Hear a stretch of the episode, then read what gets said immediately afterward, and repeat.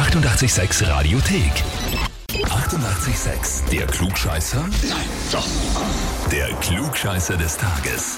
Und da spiele ich heute mit dem Patrick aus Dreiskirchen. Patrick, du wurdest zum Klugscheißer des Tages angemeldet äh, mit folgenden Worten. Weil er mein bester Freund ist und immer wenn wir unterwegs sind, er klugscheißert.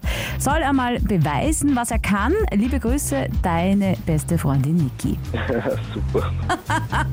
Ja, jetzt, äh, jetzt musst du ran, oder? Ah, ist okay.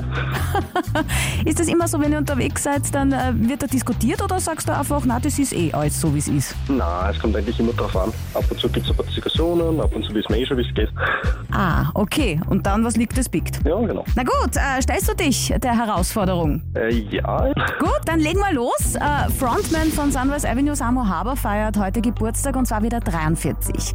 Mega erfolgreich als Sänger und auch immer wieder als Juror bei The Voice of Germany dabei. Hat also viele Talente und viele Interessen und damit kommen wir auch schon zur Frage.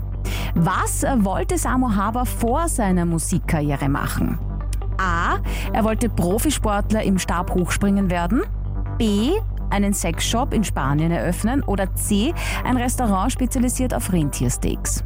Hm, ich würde sogar C sagen, ja. Das Restaurant. Bist du dir sicher, Patrick? Nein, sicher bin ich mir jetzt nicht, aber hört sich eher realistisch an. Also du beharrst da jetzt drauf, du bleibst da jetzt dabei. Ja. Naja, dann, dann hat äh, die Niki einmal nicht recht. B wäre es gewesen, einen Sexshop in Spanien eröffnen. Okay, na, wusste ich nicht.